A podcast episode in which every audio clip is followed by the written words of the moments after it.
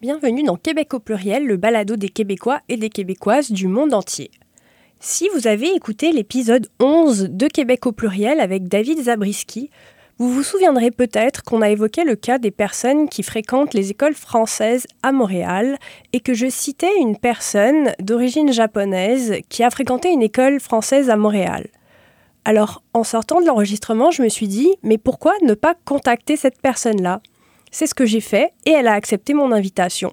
Voici donc son entrevue. Bonne écoute Je m'appelle Alexia Boyer et je suis d'origine française et québécoise. Dans Québec au pluriel, chaque semaine, je parle d'identité avec un Québécois ou une Québécoise dont l'héritage culturel se trouve également à la croisée de plusieurs chemins. Salut Naoko Allô? Ça va bien? Super, et toi? Très bien, merci. Merci de me recevoir chez toi en ce premier jour de grosse neige. Peut-être que les auditeurs auditrices l'auront deviné à ton prénom, mais tu as des origines japonaises. Exactement. Alors, est-ce que tu pourrais te présenter? Oui, donc euh, je m'appelle Naoko Mercier.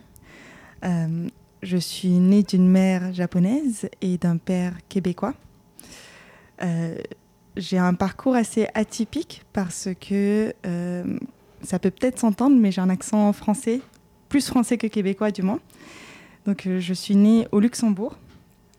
Et euh, après l'âge de 5 ans, on a déménagé au Japon. J'ai fait tout mon primaire au Japon. Et ensuite, euh, on a décidé de bouger tous ensemble, en famille, au, au, Québec, et plus précisément à Montréal. Et ça, depuis, je suis restée à Montréal. D'accord. Donc, voilà. Donc, pour aller par ordre chronologique, toi, tu as vécu tes premières années au Luxembourg? Exactement. Est-ce que tu te souviens de quand tu es partie vivre au Japon euh, Ça date, hein. j'avais 5 euh, ans, donc euh, ça fait un petit moment, mais oui, légèrement. Qu'est-ce que, de quoi je me rappelle? Je me rappelle de mes premières journées à l'école, mais c'est des petits souvenirs d'enfance en fait. Ça m'avait, je crois que je n'avais pas réalisé en fait qu'on allait vivre un changement majeur. Et euh, pour moi, c'était surtout euh, associé, c'est ça, à une nouvelle euh, rentrée d'école et puis de nouveaux amis. Et c'est à peu près les souvenirs que j'ai. Parce que qu'est-ce que tu parlais comme langue quand tu étais petite? Très bonne question. alors, lorsque je suis née, en fait, lorsque mes frères et sœurs aussi sont nés, mes parents se sont posé la question en quelle langue on devrait parler à nos enfants? Et euh, le, donc, ils ont consulté le médecin et euh, le, ils sont allés jusqu'à la consultation. Et euh, le médecin leur a dit bah, si pour vous, c'est important que vos enfants parlent les deux langues, parlez-leur chacun. donc, mon père nous, nous, parlait en français et ma mère nous parlait en, japonais. Et donc, j'ai grandi vraiment avec ces, ces deux langues-là. mais ce qui est vraiment drôle, c'est que mon premier mot, euh, que j'ai sorti de ma bouche était euh, moyenne, qui veut dire euh, bonjour en luxembourgeois. D'accord. et aussi, en plus de ça, mes parents, entre les deux, se parlaient en anglais. donc il y avait tout un contexte multilingue. mais j'ai surtout grandi avec le français et le japonais. Et tu es allé à l'école au Luxembourg un petit peu? Oui. Donc là, c'était en luxembourgeois. C'est ça, je suis allée à la crèche en luxembourgeois, je crois, mais au Luxembourg, on parle beaucoup on parle vraiment plusieurs langues. Donc, euh, je crois qu'il y avait aussi le français. Je ne me rappelle pas trop, par contre. Mais je me rappelle que j'étais capable de formuler quelques petites phrases en luxembourgeois. Et donc, à l'âge de 5 ans, tu arrives au Japon, euh, dans une ville?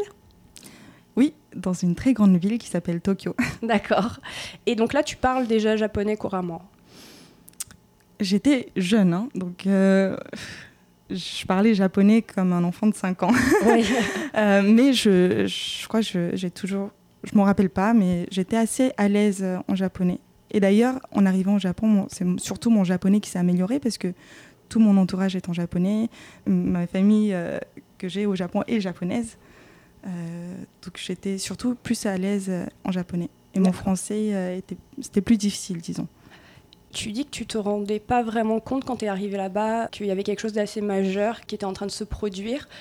Comment est-ce que tu t'en es rendu compte? Est-ce que petit à petit, tu as vu des choses et tu t'es dit, ah oui, c'est vraiment différent de ce que je connaissais jusque-là? Euh, Pas vraiment, parce que j'étais trop jeune, je crois, à cette époque. Et aussi, j'étais dans un contexte particulier à l'école, parce que j'étais dans un lycée français. un lycée français où je ne sais pas si c'est la, la, majorité ou une grande partie des élèves étaient franco-japonais, donc moitié japonais, moitié français. C'est assez, assez particulier, euh, mais je me suis rapidement sentie comme chez moi parce que j'étais avec des enfants qui, qui me ressemblaient physiquement et euh, qui parlaient exactement les mêmes langues que moi. Donc euh, je me suis rapidement sentie très à l'aise en fait dans cette école-là. Et est-ce que tu voyais des différences entre les enfants qui étaient uniquement japonais et ta communauté à toi d'enfants euh, franco-japonais ou moitié japonais, moitié une autre culture? Euh, Quand même. Euh, bah déjà la langue, oui, c'est surtout à partir de la langue. Mais oui, je voyais clairement une différence. Déjà, à l'école, j'étais euh, entourée de franco-japonais, mais aussi de français, mais de personnes d'un peu partout, parce qu'il euh, y avait beaucoup d'enfants de diplomates, etc. Euh, mais pour ma mère, c'était très important qu'on s'intègre dans la culture japonaise à l'extérieur de l'école. Donc, mon sport, je faisais du judo plus jeune. J'aurais pu faire du judo à l'école avec les mêmes amis, mais c'était important pour ma mère que je me connecte avec d'autres enfants japonais. Donc euh, j'allais euh, dans un centre communautaire japonais pour faire mon judo.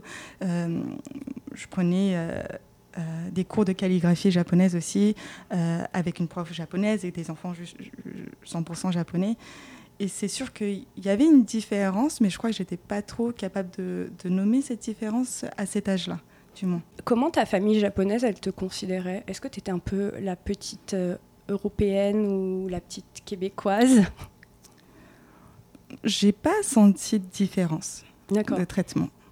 Euh, parfois, c'était plus dur pour nous, nous, incluant mes frères et sœurs, de trouver les mots euh, en japonais. Et je trouvais que c'est ça. Parfois, c'était plus difficile pour nous de s'exprimer, mais j'ai jamais senti euh, un traitement différent de mes cousins japonais. Et est-ce qu'à cette période-là, tu venais souvent au Québec déjà? Oui. D'accord. Oui, mon père euh, était expatrié.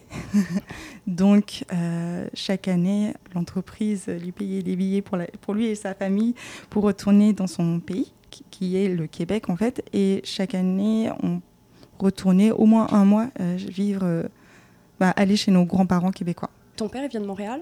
De la rive sud, si je ne me trompe pas. Mais euh, autour de Montréal. D'accord. Et donc, à la fin de ton primaire, vous avez tous déménagé à Montréal. Mhm. Tu avais quoi 11 ans, 12 ans? À peu près 12 ans, oui. Et là, est-ce que tu as des souvenirs plus clairs de ce déménagement-là? Oui. je dirais que ce déménagement-là était plus difficile et c'est curieux parce que sur le coup, j'avais pas réalisé que c'était difficile. Ça m'a vraiment pris plusieurs années après pour réaliser que, en fait, j'avais peut-être vécu un choc culturel. Euh, oui, que j'avais vécu un choc culturel et que c'était une phase difficile pour toute la famille, en fait. Mais je crois qu'à cet âge-là, je je voulais pas accepter que que c'était difficile. Euh, je suis quelqu'un d'assez borné et euh, je me c'est ça, je voulais je me disais, bah, je en fait, pour moi, je, me, je retournais dans un pays qui était le mien. Donc, c'était euh, inimaginable pour moi de vivre un choc culturel. Donc, pour moi, c'était. C'est ça, j'avais mis ça de côté, mais avec le recul. Et donc, avec le recul, qu'est-ce que tu qualifierais euh, de choc culturel? Est-ce qu'il y a des choses en particulier dont tu te rappelles, où tu dis, ah oui, là, ça, ça m'a vraiment étonné, par exemple? Bonne question. Choc culturel ou je dirais ce qui. Euh, je me suis sentie rapide. Ouais, je dirais que c'est. Hmm, j'essaie de, j'essaie de trouver les mots. Ce qui a été difficile en arrivant, c'est euh, de m'adapter euh, dans une culture qui est supposée être la mienne, mais de réaliser que j'ai rien ou quasiment rien de cette culture-là.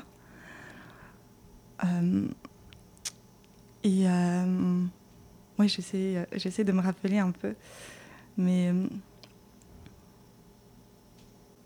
mais je crois, c'est ça. Je crois que c'était simplement que, c'est ça, je devais juste m'adapter dans un lieu que, c'est ça, comme j'ai dit, que, que je connais, que j'étais supposée connaître, mais qu'en réalité, je connaissais pas du tout.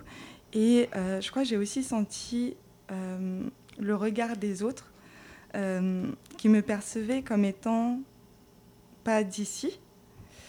Et j'ai dû un peu me questionner beaucoup sur mon identité. Et ce qui a été dur, c'est que, c'est ça, je crois qu'en arrivant ici, j'ai je crois que je savais plus trop qui j'étais. Mm. Euh, et, euh, et, en fait, ça m'a pris beaucoup de temps pour euh, me retrouver. Et la première fois que je me suis sentie chez moi à Montréal, c'était à 20 ans. Ah ouais. Donc ça m'a pris, ça veut dire que ça m'a pris quand même 8 ans pour me sentir chez moi. Et c'est peut-être à ce moment-là que je me suis dit, ah en fait, si c'est seulement là que je me sens chez moi, c'est peut-être que je suis passée à travers quelque chose. Mm. Euh, et même aujourd'hui, ben, je crois que j'ai toujours, je crois que je suis encore en quête. Je, je, me pose encore énormément de questions de, sur, sur, qui je suis. Euh, mais donc euh, c'est ça. Je crois que c'est c'est vraiment plein d'éléments. Donc le regard des autres, le fait que je sois à la croisée au final de trois cultures aussi, et que le fait que les gens m'associent en général d'abord à une culture qui n'est pas du tout celle de mes parents. À cause de mon accent, les gens pensent que ah. je suis française en premier. Et euh, je crois que ça a pris du temps de, c'est ça, de, savoir qui était Naoko. Oui, parce que en arrivant au Québec, tu étais à l'école française, puis tu es restée à l'école française jusqu'au bac? Euh, Jusqu'au baccalauréat français, oui. Est-ce que tu as l'impression que le fait d'avoir fait presque toute ta scolarité avec le système français, ça t'a aussi apporté une part de toi qui est française? Oui, c'est sûr. Bah, c'est sûr, oui. Bah, dans, dans, mon tempérament. ah ouais, comme quoi par exemple? Un des meilleurs exemples, c'est euh, pendant mon adolescence, euh, ça a été très dur avec ma mère. je crois une des raisons, c'est parce que euh, je questionnais beaucoup l'autorité, ce qui ne se fait pas du tout au Japon. Et ça a été très dur pour ma mère, entre autres, parce qu'elle se disait, mais j'ai raté l'éducation de mon enfant. pourquoi, pourquoi elle me pose autant de questions? Pourquoi elle argumente autant? Et en fait, l'argumentation, c'est, ça vient clairement pas de mon père, peut-être un peu, mais pas à ce point-là. À la maison, je suis celle qui a, qui, qui, a fait le système français jusqu'au bout, et je suis celle qui aime le plus argumenter. Donc je me dis, il doit y avoir un lien. Et euh, ouais, donc c'est sûr qu'il y a des éléments comme ça qui, qui font que il y a une partie de moi qui est française sans même avoir vécu sur le sol français, sans même avoir euh, eu des parents français. Est-ce que tu es déjà allé en France? Oui, quelques fois. Et est-ce que tu as senti en arrivant en France une certaine proximité avec euh, la culture, le pays? Quand même. En fait, je sens cette proximité-là même ici. En fait, dès que je rencontre des Français, je sens que je, sens qu'il y a une connexion. Je, je les comprends très bien parce que j'ai grandi toute ma vie avec les Français. C'est sûr que quand je vais en France, je ressens euh, aussi cette proximité-là. J'ai l'impression que c'est comme une autre petite maison. Et je me souviens quand on s'était rencontrés, parce qu'on s'est vu euh, deux fois euh, avant cette entrevue, mhm. quelque chose qui m'avait fait beaucoup rire, c'est que tu m'avais raconté que quand tu étais enfant, tu pensais que tu étais française. oui. Et que ton père avait dû faire une mise au point. Oui. ben oui, parce que comme j'ai dit, mes amis au Japon étaient moitié japonaises, moitié françaises. Et vu que physiquement je leur ressemblais et qu'on parlait la même langue, on avait le même accent et puis nos codes étaient les mêmes parce qu'on parlait en franco-japonais, bah, c'est sûr que j'étais persuadée d'être française. Et puis, comme je sais pas si, je crois comme beaucoup de parents, les parents se sentent peut-être pas dans, dans, le besoin de dire à, à son enfant, bah écoute, tu es de telle nationalité, parce que ça leur semble tellement naturel. Et un jour, il m'a sorti le mot, mais Naoko, tu es québécoise. Et j'ai fait, mais c'est quoi ça je, Pourtant, j'étais chaque année, on retournait au Québec, mais j'avais pas réalisé qu'en fait, c'est parce que moi, j'étais québécoise. Et, euh, et, au début, en fait, je je voulais pas y croire. Je voulais pas être québécoise euh, parce que je connaissais pas trop la culture québécoise et puis je voulais pas être différente. Je voulais être comme mes amis. Donc oui, ça m'a pris un petit temps et je crois que j'ai appris à être québécoise euh, avec mon déménagement euh, ici à Montréal. Donc quand tu étais au Luxembourg puis au Japon, ton père n'a pas forcément aussi, j'imagine, fait en sorte que vous ayez la culture québécoise à la maison? Comme moi par exemple, quand j'étais petite, j'avais une cassette de Passepartout en France, on lisait Caillou, des trucs comme ça qui font que maintenant, quand je suis au Québec, je me rends compte que certaines références culturelles euh, que j'ai en commun avec les gens, c'est ce que j'ai connu dans mon enfance. Est-ce que toi, tu as eu ça euh, quand tu étais petite? Je ne l'ai pas trop eu. Mm. Euh, bah déjà, mon père a un action ra- ra- Radio Cannes. International. oui, parce que quand il est arrivé au Luxembourg, les gens ne le comprenaient pas trop. Il, a- il s'est efforcé à le perdre. Et il travaillait énormément parce que ma mère est mère au foyer. Et donc, c'est surtout ma mère qui nous a inculqué euh, euh, la culture japonaise et la culture québécoise, moins. Peut-être le sirop d'érable qui était tout le temps là. Mais non, mon père n'écoute pas de musique, par exemple. Et au final, même les, les livres et tout, c'était des livres à la bibliothèque, c'était les mêmes livres que mes amis français. Donc, c'est vrai que quand j'étais au Luxembourg et au Japon, j'ai pas beaucoup été euh, face à la culture québécoise, je te dirais. Est-ce que je peux te demander comment tes parents euh, se sont rencontrés? Oui. Alors, euh, mes parents travaillaient tous les deux dans le secteur bancaire. Et en fait, mon père, donc déjà, euh, peut-être je peux commencer par pourquoi ils étaient au Luxembourg. Ouais. Euh, mais mon père, euh, mon père a toujours eu une envie forte de quitter le pays. Je ne sais pas si c'est parce que plus jeune, il a vécu quelques années en Guinée. Quand il était enfant? Exactement. Je crois qu'il voulait absolument découvrir autre chose. Et donc, euh, à l'époque, il a suivi sa, sa copine de l'époque. Et euh, il s'est retrouvé là. Et puis, il a, il a vécu 15 ans environ. Et ma mère, euh, ma mère c'est une japonaise qui est très curieuse. Euh, sa matière préférée à l'école, ça a toujours été l'anglais. Puis elle écoutait beaucoup de musique américaine euh, et en fait, elle a eu plusieurs opportunités pour quitter le pays. Et puis, euh, à un moment donné, on lui a proposé un poste au Luxembourg. Et c'est comme ça que mes deux parents se sont retrouvés là, à peu près au même moment. Et c'est par l'intermédiaire d'un colloque de mon père qui, justement, voulait faire présenter à mon père ma mère, qui était une collègue à son colloque. D'accord. Et euh, c'est un peu ce colloque-là qui a joué le rôle du matchmaking. Et euh, and the rest is history. Ta maman, elle parlait déjà français euh, quand elle est partie au Luxembourg? Bonne question. À l'époque, je suis pas certaine. Je crois qu'elle avait quelques mots, mais elle travaillait surtout en anglais. Mais aujourd'hui, elle parle euh, plutôt bien. Elle, elle dirait que non, D'accord. mais elle se débrouille très bien en français aujourd'hui. Parce que pour elle, c'était important, je crois, de parler la langue euh, que ses enfants allaient parler. J'imagine que pour elle, ça a quand même dû être difficile parce que la culture japonaise, c'est une culture qui est tellement unique. D'aller au Luxembourg, après au Québec, ça a dû être quand même d'énormes changements, non? Oui, je crois que oui, mais c'est ça. Comme j'ai dit, je crois que ma mère, c'est quelqu'un qui, qui, depuis longtemps, sort du lot. Puis il y a cette curiosité-là qui euh, fait que je crois qu'elle était très heureuse hein, au Luxembourg. Et puis peut-être qu'il y a eu des phases d'adaptation, mais je crois qu'elle a, elle a toujours eu ça. C'est une personne qui s'adapte euh, très bien partout, en fait.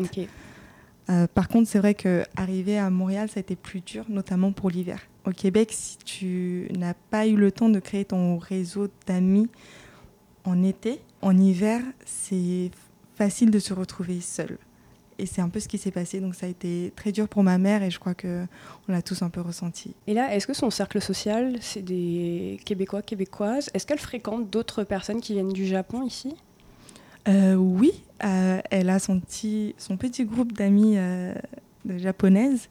En fait, quand on est arrivé ici, elle avait déjà une très bonne amie à elle qui était mariée à un Québécois. Donc ma mère et son amie euh, se connaissent depuis, je crois, le lycée. D'accord. Donc elle a ses- cette amie japonaise et puis elle a rencontré d'autres japonaises, mais disons que elle a des amis de partout. Tout à l'heure, tu disais que ça avait pris 8 ans pour que tu te sentes vraiment chez toi à Montréal. Est-ce qu'il y a un événement, euh, quelque chose qui fait que tu as eu un déclic où tu t'es dit, ok, maintenant je, je sais que je suis chez moi? Oui. je suis partie en échange à l'université. Et euh, je suis partie à Hong Kong et j'ai énormément voyagé.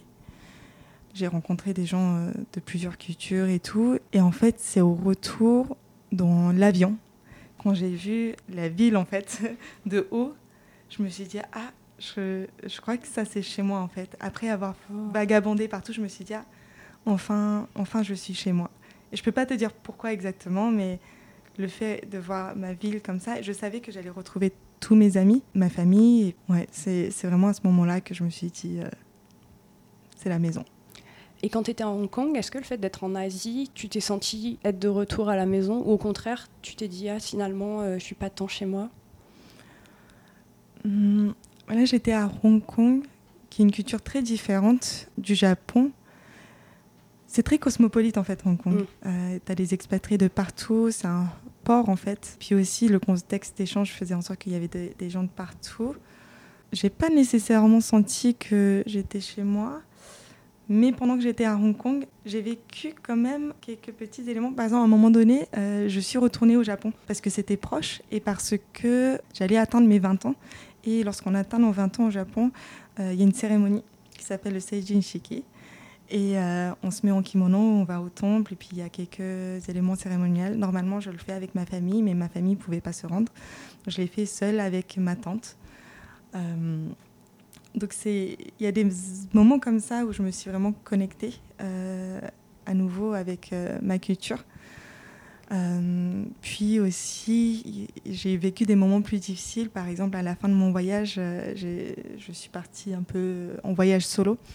Et à un moment donné, j'ai eu un appel comme quoi ma grand-mère du Japon était décédée. Mmh. Et j'étais la dernière personne de ma famille nucléaire à la voir. Donc ça m'a vraiment fait quelque chose. Et en fait, c'est ouais, à travers ces petits moments-là que j'ai vu, que j'ai vécu quand j'étais à Hong Kong, que ouais, je me suis un peu euh, re, reconnectée, disons, euh, à ma culture japonaise. Est-ce que tu retournes régulièrement au Japon maintenant? Là, ça fait un petit moment. Il y a une époque où je retournais parce que ma sœur faisait ses études proche de Tokyo. Et je suis allée la voir. Mais depuis, bah, ma sœur y est plus, mes grands-parents n'y sont plus, il y a mes cousins, je suis pas très très proche non plus avec eux. Donc euh, non, là récemment, je, ça fait un petit moment que je suis pas retournée. Toi, étudier au Japon, c'est pas quelque chose qui t'a attiré J'y ai pensé. Je crois que j'avais appliqué. Pour mon échange, j'avais le choix, je pouvais mettre 10 euh, universités dans ma liste en fait. Et je crois que j'avais mis une université japonaise. Je savais, en fait, je savais pas du tout si je voulais y aller ou pas, mais je, je voulais aller en Asie. Donc euh, je crois que je l'avais mis, mais c'est pas moi qui a décidé finalement. Euh, ouais, mais par contre, je sais pas si j'irai vivre au Japon en tant que japonaise. Euh, parce que c'est pas les mêmes conditions de travail et je me suis habituée aux conditions de travail nord-américaine ou plutôt montréalaise. J'imagine que là, dans ton quotidien, tu vis vraiment comme une québécoise, même si tu, une partie de ton identité est japonaise. Ton quotidien est plus québécois. Je dirais que oui. Mes collègues sont un peu internationaux. Là. Je travaille pour une start-up. Il y a pas mal de Français, il y a aussi des Québécois. Mais, euh, mais oui, je, je, prends, je prends le vélo pour aller euh, au bureau.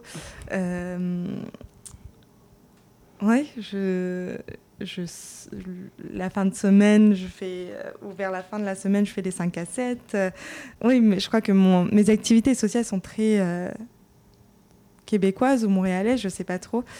Mais par contre, je crois qu'il y a certains trucs de mon quotidien qui restent quand même assez japonais. J'aime bien mettre de l'encens dans la maison. Je cuisine aussi japonais. J'écoute parfois des, des, des, chansons japonaises. Bref, je crois que c'est un mélange. Est-ce qu'il y a des choses parfois euh, dans, par exemple, euh, tes réactions ou tes habitudes où tu te dis Ah, je suis tellement japonaise, ah, je suis tellement québécoise Oui, c'est sûr. c'est sûr que oui.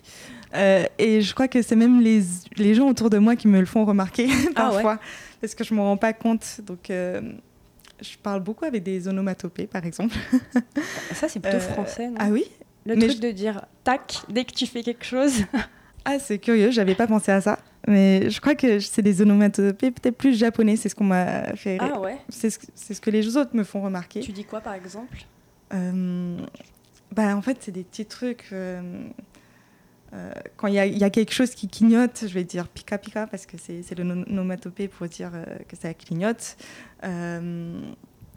Ou genre, là, là, maintenant, il n'y a rien qui me sort, mais des petits trucs comme ça. Euh, euh, pour dire toc toc, c'est tonton. Bref, euh, je vais plutôt utiliser mes onomatopées japonais. Ma mère aussi, elle parle beaucoup comme ça. Donc, ça ressort énormément.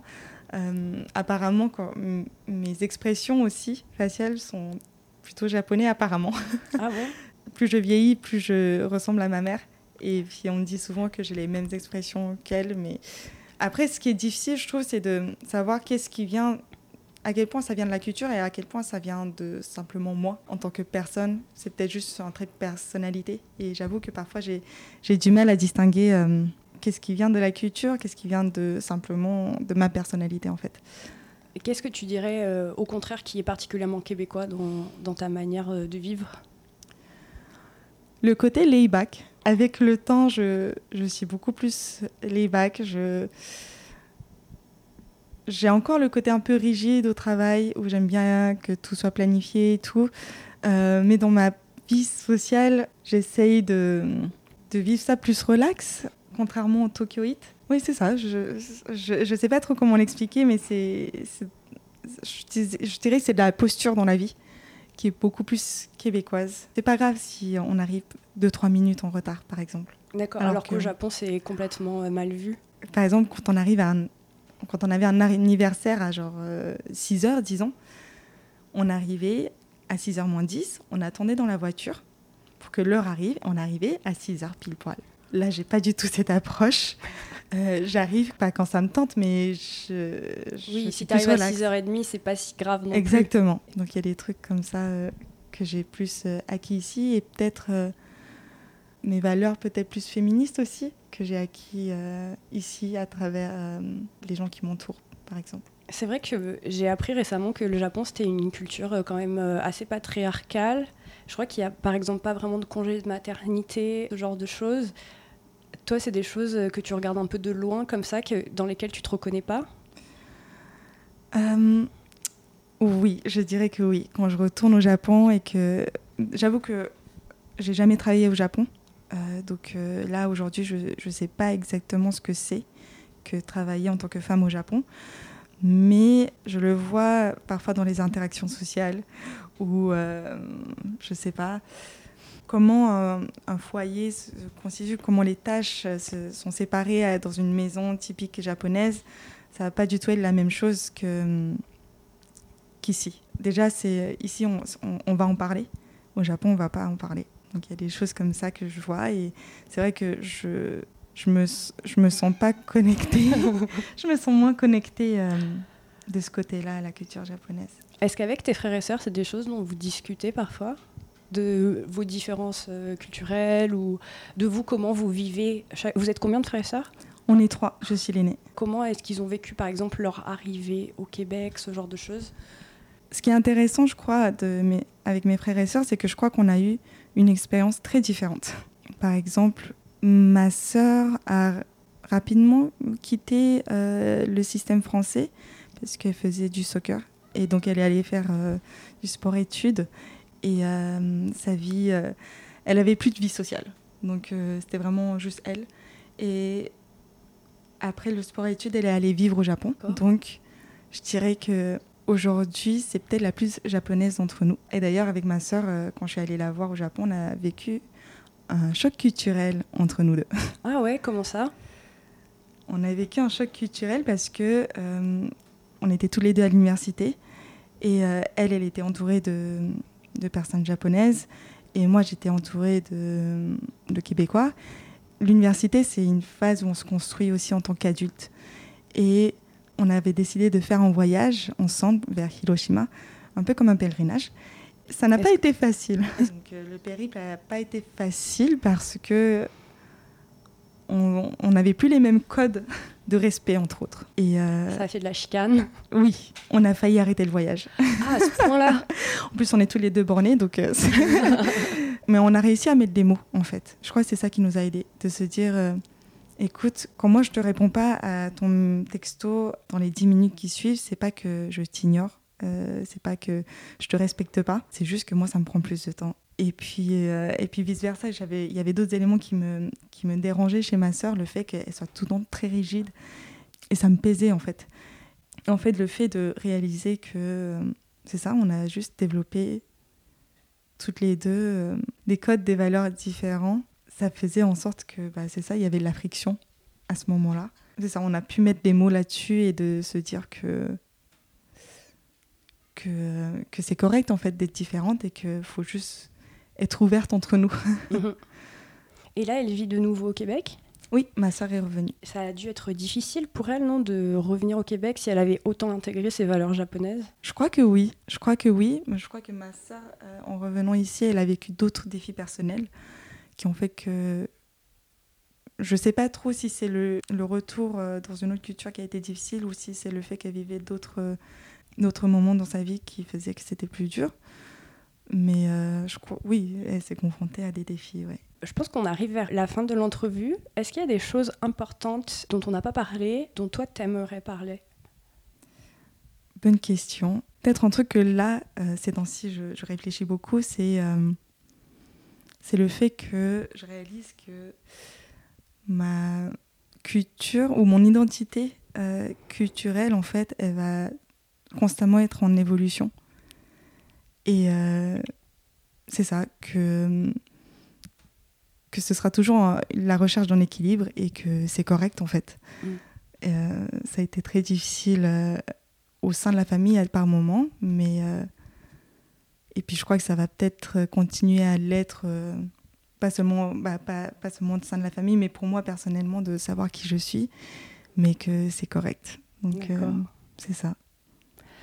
Ma question signature, tu l'as peut-être entendu dans les épisodes que tu as eu l'occasion d'écouter, c'est si tu devais décrire euh, ta culture à toi, par exemple en présentant des objets culturels, qu'est-ce que tu montrerais, qu'est-ce que tu citerais?